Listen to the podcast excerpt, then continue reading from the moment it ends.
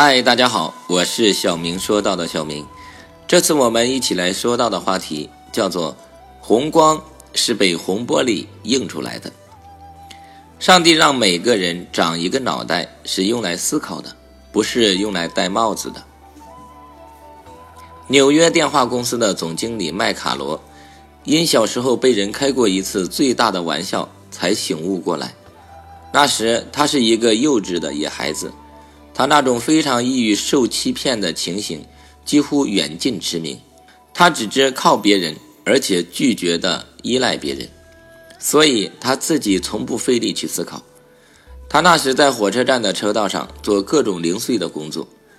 由于山岩与河流之间的西岸车站热得就好像锅炉一样，有一个名叫比尔·格林斯的工头，叫麦卡罗去拿一点红油，以备红灯之用。他说，红油是在离那一里远的圆房子里。麦卡罗很恭敬地听了工头的话，便一心朝着那个方向走去，以便完成他的任务。到了圆房子里，他就向那里的人要红油。红油，那里的职员十分奇怪地问：“做什么用的呢？”“点灯用的。”麦克罗解释说。“啊，我知道了。”那个职员心中明白了，红油是在过去那个圆房子的油池里。他说道。于是麦卡罗又在那滚烫的焦煤渣上走了一里之远。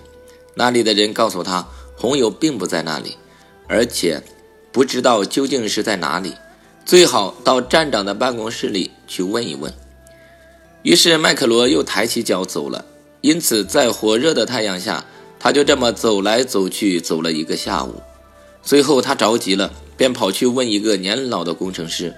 这个慈祥的老工程师很怜悯地望着他说：“孩子呀，你不知道那红光是红玻璃映出来的吗？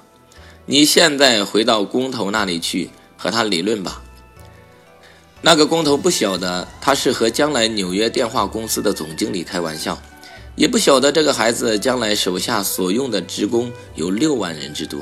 麦卡罗得到这次教训后，就发誓以后绝不像呆子般被人玩弄了还不知道。